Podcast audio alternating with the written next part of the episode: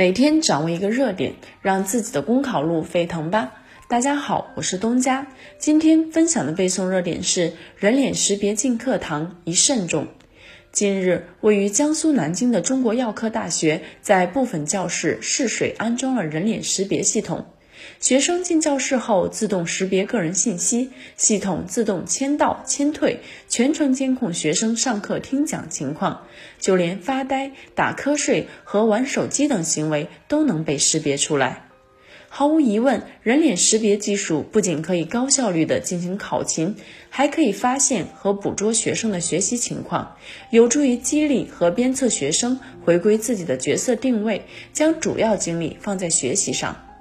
但是对于被监控的学生来讲，也会有种不适感，因为自己多低一会儿头，多打一个哈欠，可能都会被记录在案，这无形中是一种压力。而且对于学生来说，为了在摄像头下表现良好，他们不得不以一种讨好的心态迎合老师、迎合监控。这势必会引发学生对课堂的反感，严重影响学习的积极性，最终损害学生健康人格的培养。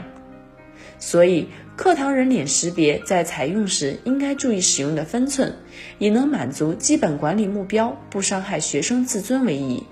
与此同时，还应该提高老师讲课水平，通过课堂的实际效果来吸引学生，并且对学生加强引导，让他们珍惜大学美好时光，努力学习，养成讲规矩、守纪律的习惯，进而主动进行自我约束。